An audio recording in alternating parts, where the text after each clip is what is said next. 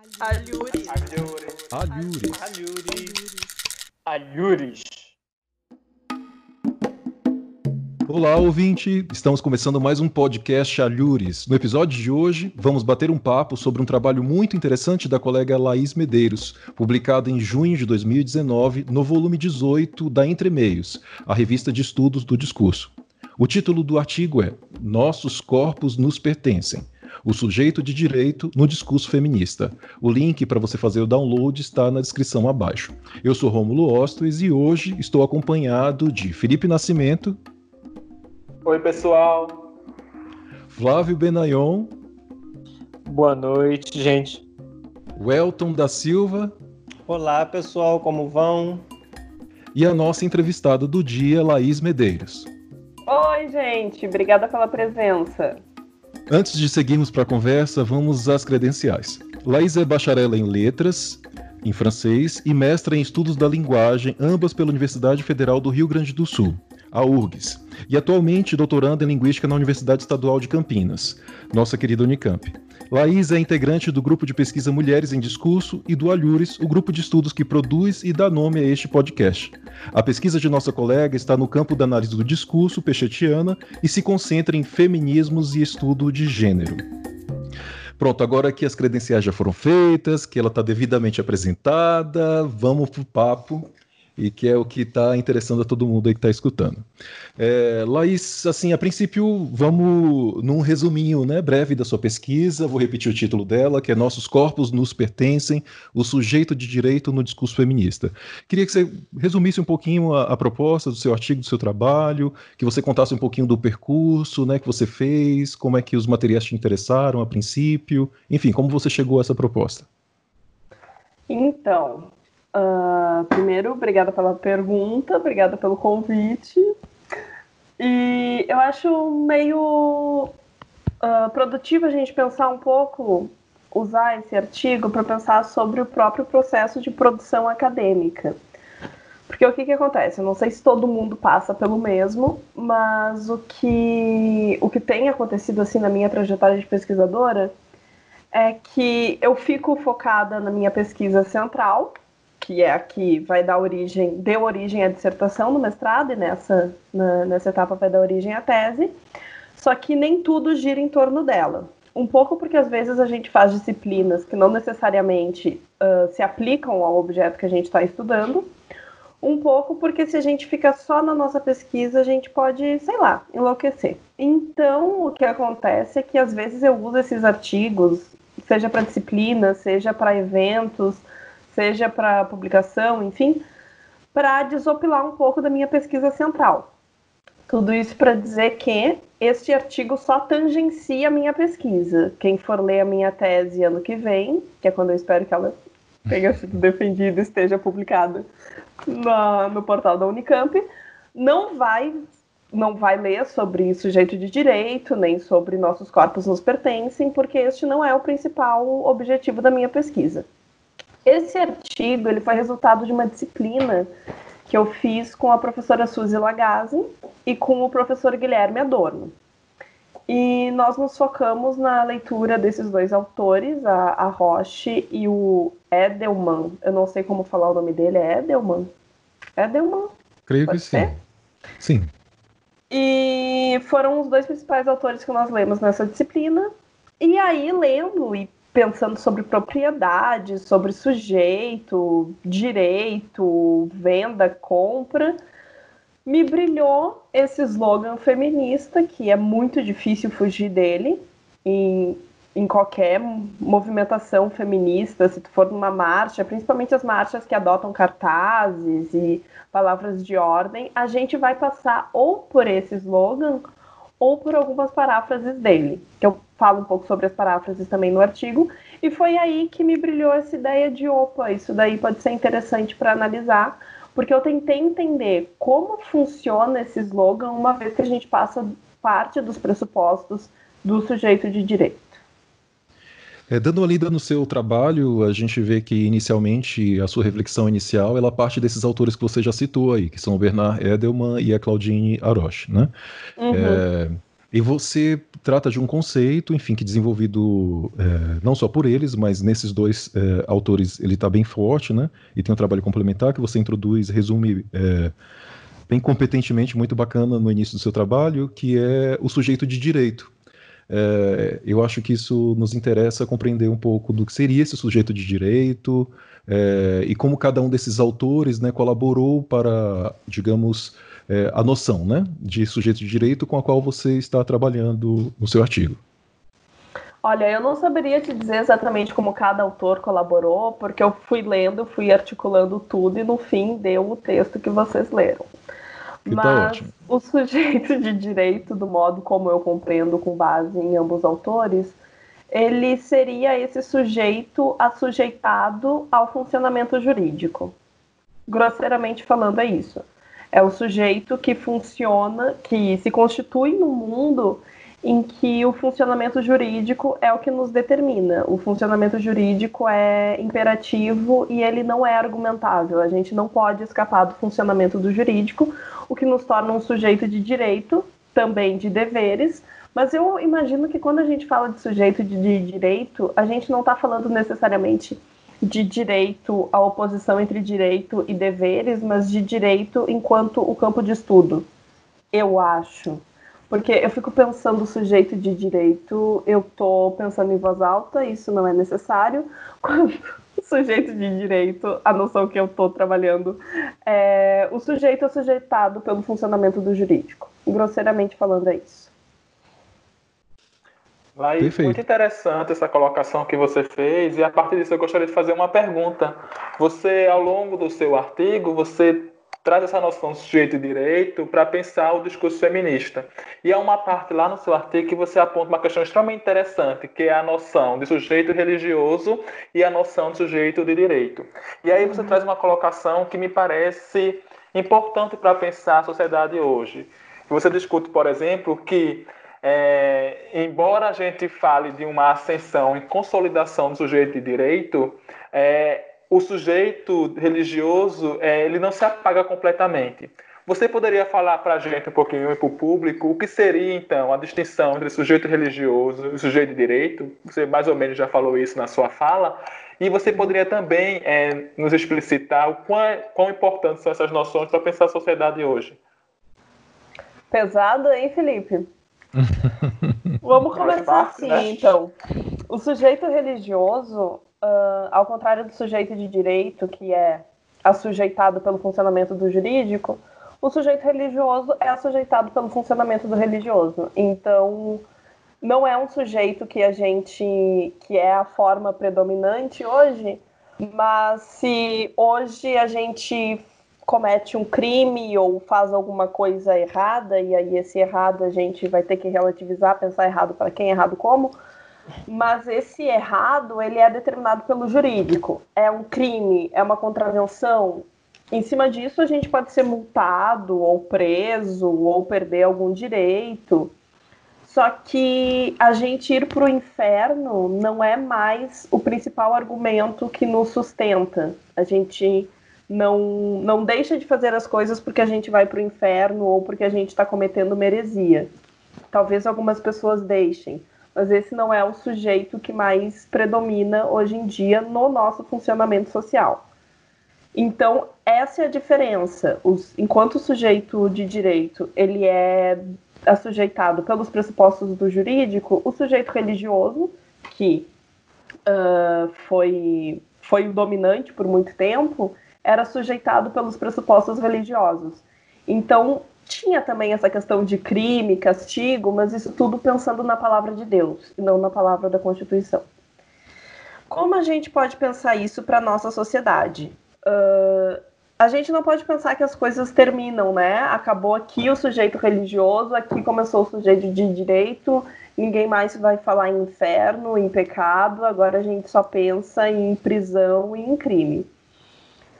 Uh, eu acho que o, uma coisa que funciona muito para a gente pensar é a gente pensar nas próprias constituições, em que muitas falam em Deus no primeiro artigo. Uh, os po o povo, aí coloca a nacionalidade, fala em Deus e daí começa a Constituição. É interessante isso porque isso acontece mesmo nos em alguns países em que o Estado laico é assegurado.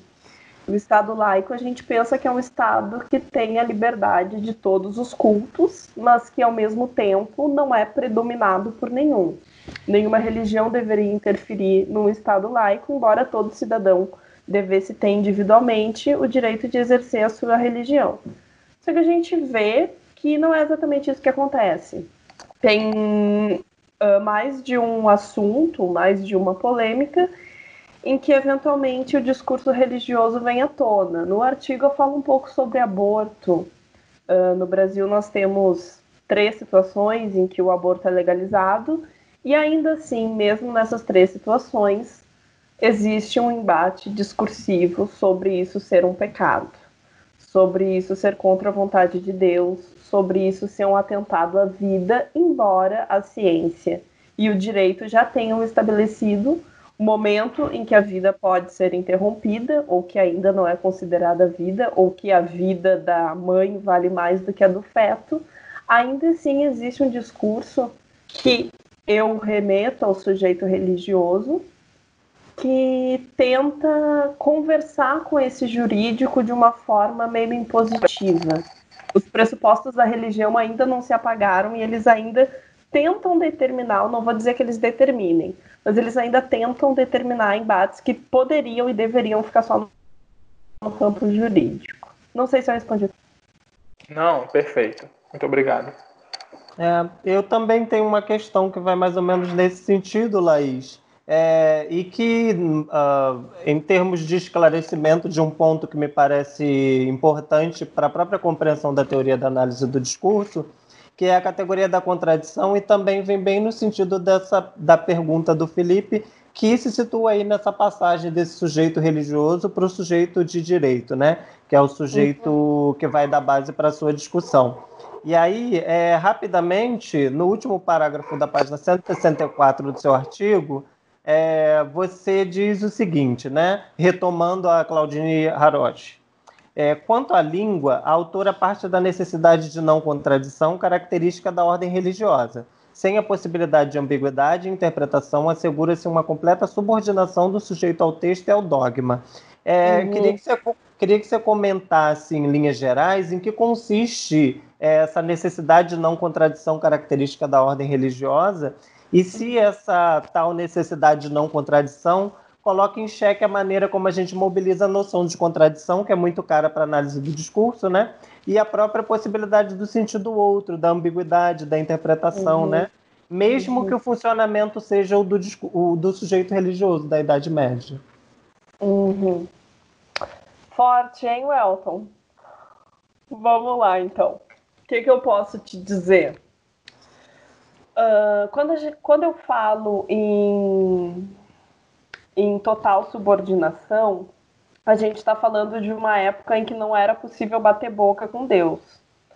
Hoje eu acho que ainda não é, mas ainda hoje a gente já tem um pouquinho de, de margem, e isso começou com o protestantismo, acredito, quando começaram a tradução dos textos sagrados e os textos sagrados começaram a circular e cada cada pessoa poderia interpretar, não era mais, não havia mais uma centralidade da figura religiosa que determinava como o texto deveria ser lido. Aí começou a haver espaço para interpretação. E uma vez que tem espaço para interpretação, tem espaço para movência de sentido e tem espaço para contradição. Nesse primeiro momento em que o sujeito religioso era a principal forma sujeito que nos determinava, toda essa possibilidade estava fechada dentro do conceito de heresia. Então havia o único representante religioso, havia a religião, os textos sagrados, uh, os textos sagrados não circulavam, a própria, a, a própria própria relação com a leitura e com a escrita é, é até difícil a gente pensar porque se difere muito da que a gente tem hoje, se diferia. Então, havia essa possibilidade, essa necessidade, vou, a gente pode dizer, de um sentido único. Não porque a interpretação não acontecesse, não porque não pudesse duas pessoas almoçando decidir que talvez aquilo que o padre tivesse falado estivesse errado. Só que esse lugar ele não tinha legitimidade, esse debate não podia ser público, haviam pessoas muito específicas que podiam falar sobre religião e as que não tinham essa legitimidade e ousavam contestar eram acusadas de heresia, eram excomungadas, enfim. Então, a contradição, como a gente trabalha hoje, eu acredito que nunca deixou de existir. Não, não existe sentido sem contradição e não existe um sujeito único. Só que existem momentos históricos em que a contradição é mais permitida, é mais legitimada, é mais reconhecida e mesmo é mais registrada. E mesmo pensando no próprio sujeito de direito, como a gente está pensando hoje, uh, a, a contradição é constitutiva da leitura da Constituição.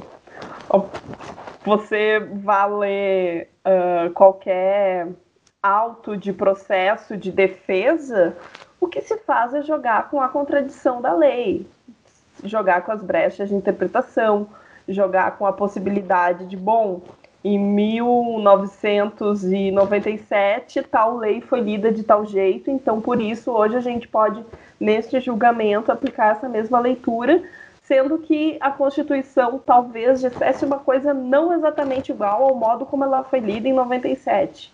Então, eu acho que hoje, pelo sujeito jurídico, a gente tem muito mais legitimidade de trabalhar com as brechas da contradição de uma forma que era interditada quando o, a principal forma sujeita era o sujeito religioso, o que não significa que não existisse.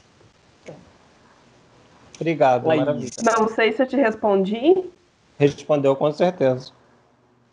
Laís, eu também tenho uma questão em relação a seu texto que eu achei maravilhoso essa questão ela foge um pouquinho do sujeito religioso. É, os meus colegas perguntaram, é, a pergunta deles teve como mote o sujeito religioso. A minha questão tem como mote o sujeito de direito em relação ao corpo, né? No seu artigo, você analisa o slogan Nossos corpos nos pertencem. Esse slogan está presente em uma convocatória para um ato unificado marcando o Dia Internacional da Mulher em Recife. Uhum. É, você afirma no seu texto que o funcionamento do sujeito de direito é constitutivo dessas palavras de ordem. Nossos corpos nos pertencem, produzindo diferentes efeitos. Eu queria saber que efeitos seriam esses que marcam a convocatória, especialmente em relação ao pertencimento do próprio corpo. Uhum. Então, Uh, quando eu penso no funcionamento do sujeito de direito, eu penso muito no funcionamento da ideologia, que a gente, da análise do discurso, trabalha com aquela, aquele pressuposto de que é justamente quando a gente não percebe a ideologia funcionando que ela está funcionando muito bem. É a, é a invisibilidade dela, entre muitas aspas, que assegura o funcionamento. O que eu identifiquei nessa convocatória e que é uma coisa que me, me fez pensar muito nesse slogan, é justamente essa ambiguidade, essa contradição entre o pertencimento do corpo, porque por que, que a gente pode dizer que o nosso corpo nos pertence? Qual é o. A gente está partindo de qual pressuposto que nos permite dizer o meu corpo me pertence e não Deus me emprestou este corpo para que a minha alma vivesse neste mundo. A gente só pode dizer que o nosso corpo nos pertence porque a gente parte dessa categoria de sujeito de direito, que é a categoria que nos define, e a gente sabe isso desde sempre. A gente compartilha esse, esse pressuposto social de que o meu corpo é meu e que sou eu que tomo decisões sobre ele. Ao mesmo tempo, a gente tem restrições jurídicas sobre esse corpo. Eu não posso querer tirar um extra vendendo um rim. Que eu tenho dois, o meu corpo é meu, então se ele é meu, eu vou vender um rim para dar entrada num carro. Eu não posso fazer isso. Isso é crime. Então, onde exatamente o meu corpo me pertence? Uh, quando eu falo nos efeitos que isso uh, traz na convocatória é um pouco porque, ao mesmo tempo em que a convocatória reivindica direito sobre o corpo, ela se baseia no mesmo discurso jurídico para reivindicar direito sobre o corpo, porque nós somos sujeitos de direito, então nossos corpos são nossos, mas também para dizer que uh, o Estado, que é o mesmo que assegura que os nossos corpos sejam nossos, não pode assegurar o que eu vou ou não fazer com o meu corpo. Isso está ali pela, pela questão do, do aborto e da mercantilização da maternidade, que fala que, bom, não é papel do Estado dizer que eu não posso uh, fazer um aborto quando eu achar necessário. Só que eu só posso dizer isso porque eu me enxergo como sujeito de direito. E eu só me enxergo como sujeito de direito porque o Estado assegura que eu sou um sujeito de direito. Então, quando eu falo nesses efeitos, é, é esse efeito de contradição, em que o meu corpo é meu porque o Estado me garante, mas ao mesmo tempo o Estado que me garante não pode intervir no meu corpo em cima do que ele me garantiu. É confuso, mas eu acho que isso é próprio do funcionamento da contradição, deixar as coisas um pouco móveis. Não sei se eu te respondi. Muito bom, obrigado. Laís, eu gostaria de fazer uma outra pergunta em cima disso que você acabou de responder para o Flávio. É, em suas análises, de maneira geral, você identifica esse funcionamento particular do sujeito de direito no discurso feminista, que é essa relação entre livre e propriedade. Ou seja, é, ela é livre e proprietária do seu corpo, a mulher. No entanto, ela sofre o tempo inteiro cerceamentos, sejam de ordem estética, por exemplo, seja de ordem religiosa, o aborto, por exemplo. É, você poderia, então, falar um pouco para o público como a sua pesquisa e a compreensão desse funcionamento pode impactar e ajudar essas mulheres na sociedade, em suas próprias vidas? É uma questão mais prática da sua pesquisa mesmo. Como é que uhum. ela pode ajudar a sociedade, especialmente as mulheres, a compreender que esse funcionamento ele é histórico e, e não, é, não é só com elas, né? De maneira geral, as mulheres sofrem isso. Olha, Felipe, eu não sei se pode ajudar, não. Eu não sei se pode ajudar, porque eu estou num momento assim de profunda desilusão com o nosso futuro, enquanto sociedade, enquanto humanidade, então eu não ousaria dizer que pode ajudar. Se puder ajudar, vai ser nos termos de uh, mostrar um fragmento desse discurso neoliberal em que tudo é posse, em que tudo é propriedade, em que tudo é individual. Porque no momento que a gente historiciza uma questão, e eu acho que isso é o grande, a grande colaboração da análise do discurso para a sociedade, independentemente do objeto que a gente escolher para análise, no momento que a gente historiciza uma questão, a gente tira o foco do indivíduo e põe o foco na sociedade. Não é o que a mulher vai fazer por si, não é o que a mulher pode decidir por si, porque não existe um por si. Uh, a noção de liberdade individual e desse sujeito que é, que é uma empresa de si mesmo é profundamente problemática e é um discurso que está que tá crescendo e talvez seja o discurso dominante e agora em, em tempos de pandemia, não sei se isso já está registrado no, na nossa gravação, mas nós estamos fazendo essa reunião dia 20 de abril de 2020, todos exilados em suas casas devido à pandemia de Covid. Em tempos de, de pandemia, em que as pessoas são forçadas a ficarem em suas casas e olharem para si mesmas, a gente está vendo circular nas redes sociais muito discurso de produtividade, de aproveitar o tempo para isso, de aproveitar o tempo para aquilo, que eu vejo como como o grande trunfo do discurso neoliberal. A gente precisa produzir e produzir em si e produzir para si e ser um próprio produto. Então, se a minha pesquisa ajudar alguém, talvez seja no sentido de mostrar que isso não é possível, que a gente é determinado historicamente e que essa propriedade de si, essa liberdade individual, ela tem sempre que ser pensada em termos históricos. talvez no Brasil de 2020, e vocês entendam o Brasil de 2020 como quiserem, cada vez menos a gente é proprietário de si, cada vez menos a gente tem direito de escolha e liberdade, seja essa liberdade coletiva ou individual. Não sei se vai ajudar muito, porque vai possivelmente colocar as pessoas num estado de profunda apatia e depressão e melancolia por ver que estamos de mãos atadas, mas aí talvez a pesquisa de alguém, eu ouvi falar que o Flávio estuda sobre manifestações, talvez a pesquisa dele ajude mais nesse sentido. A minha vai ser só para mostrar que não, nós não somos indivíduos autônomos e tudo que a gente faz precisa ser historicizado. Não sei se eu te respondi. Muito obrigado, Laís. Respondeu sim. É, Laís, um ponto que você acabou de citar e que eu também faço relação com o seu é, trabalho, é em relação até à própria resposta que você deu para o Felipe, é, de que modo é, você fala que a gente não é, é, dono de si, né, de alguma forma, a gente não é dono do nosso querer, né? E aí no seu trabalho você pega um trecho, você recorta um, um trecho uh, daquilo que está textualizado né, na convocatória sobre um, é, uma convocatória para uma manifestação pela não mercantilização da maternidade.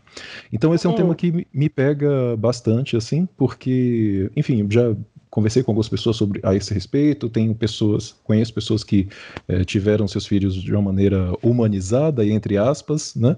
O que seria ser humanizado também é uma questão que a gente já pode colocar, mas a gente percebe que a gente não é todo mundo que pode ter a liberdade de decidir como parir, né? E que há coisas que uhum. também estão atravessando esse querer parir, assim. Uhum. Então, é, por exemplo, você, a gente vai pensar nas questões é, além para além da questão de gênero, né? A gente vai pensar do corpo e o gênero, a gente vai pensar também uma questão de classe, né? É, você compra o parir de forma humanizada hoje, né? É, uhum. E é legado a uma parte é, daquilo que a gente chama de sociedade é, estar nas mãos é, de uma instituição de saúde ou de profissional de saúde que vai fazer o, a, o parto cesariano o mais rápido é, e o mais produtivo mercadologicamente possível, né? Uhum. Então eu fico me perguntando assim, ó, dentro daquilo que você refletiu, enfim, no seu trabalho, né, nessa questão se quem pode comprar um parto humanizado, quem não pode, já é uma coisa que não pode ser decidida de fato pelo corpo, né? A gente vai pensar o corpo, essa liberdade do corpo, né, de como é, parir. É, e eu queria que você me falasse um pouquinho sobre essa questão de gênero e classe se atravessando, assim, é, uhum. nessas discursividades feministas, assim, de um modo geral, né? Uhum. Nossa, pesado, hein, Romulo? uh, bom, primeiro eu queria fazer uma propaganda aqui de defesa do SUS, porque em algumas, infelizmente poucas maternidades do SUS já são previstos e executados partos humanizados. Posso estar falando uma besteira, eu preciso verificar isso, mas talvez no Hospital da Mulher aqui da Unicamp, que é do SUS, já existe essa possibilidade. Posso estar falando besteira. Mas eu sei que no SUS, de forma geral, existem algumas poucas unidades em que isso está começando a ser incorporado. E acho incrível, defendam o SUS. Porque, sim, a saúde também é uma coisa que cada vez mais interessa ser vendida, ser comprada, ser, ser para poucos, né? A gente não quer que todo mundo tenha acesso a tudo. É, tá dentro daquele discurso neoliberal perverso de merecimento, né? Vai ter um bom parto, vai ter direito à escolha quem merecer e merece quem paga eu acho que essa questão de classe e gênero, e não vamos deixar raça de fora, porque eu penso sempre em olhar esses três atravessamentos interligados, gênero, raça e classe.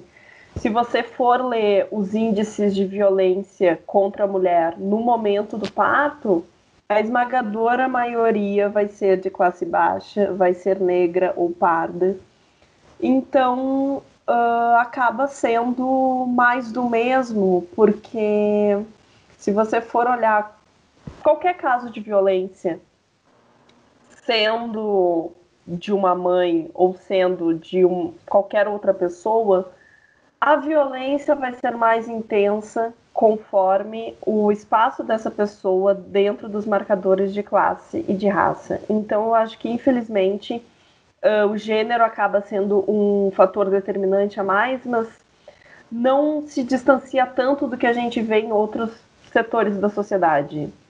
Você vai poder fazer certas coisas, você vai poder acessar certas coisas, você vai poder fazer certas escolhas de acordo com o seu poder aquisitivo e de acordo com as diferentes formas em que você é constituído socialmente. Não sei se eu consegui te responder. Sim, conseguiu sim. Eu agradeço pela resposta. É, e acho que agora a gente já vai caminhando para o fim do episódio de hoje. Eu vi que o Flávio levantou o dedinho ali querendo fazer uma última pergunta.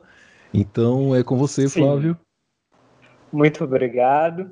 É, eu tenho uma outra questão, Laís, que acredito que seja um pouco mais teórica lendo o hum. texto, escutando o debate aqui, escutando o hum. debate aqui, que foi riquíssimo. No seu texto, Laís, você mostra como o movimento feminista luta contra as restrições impostas aos corpos das mulheres, através, por uhum. exemplo, das questões reprodutivas, das práticas religiosas, dos discursos conservadores.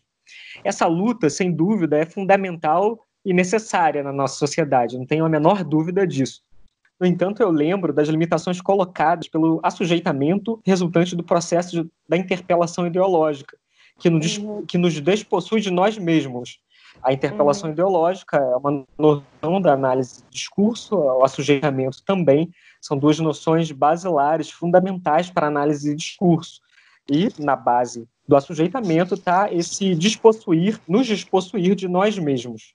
Considerando uhum. isso, queria saber o que você pensa, tendo em conta sua pesquisa, sobre o quanto é possível que o nosso corpo de fato nos pertence.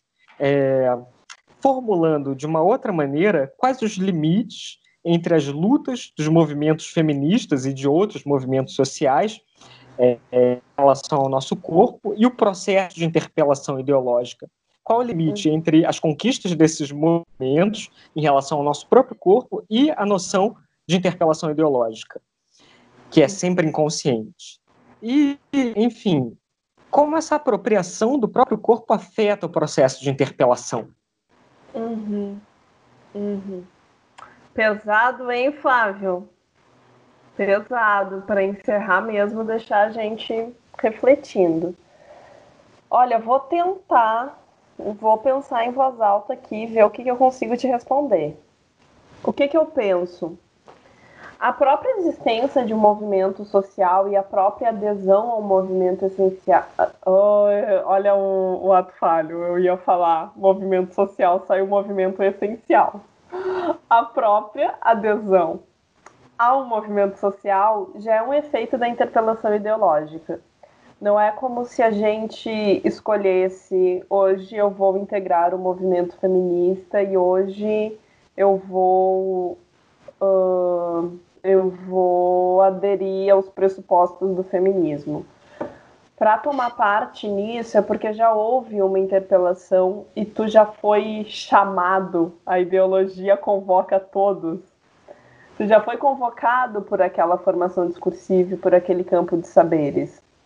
Então, uh, pensando nesses termos, talvez ninguém seja dono de si mesmo porque a ideologia já é dono de todo mundo. É uma visão meio determinista, mas tem um pouco a ver com aquela aquilo que Pechet propõe como a nossa os processos de identificação. A gente não escolhe com o que a gente vai se identificar, a gente não escolhe quais discursos a gente vai reproduzir, a gente não escolhe como a gente vai se inscrever numa formação discursiva.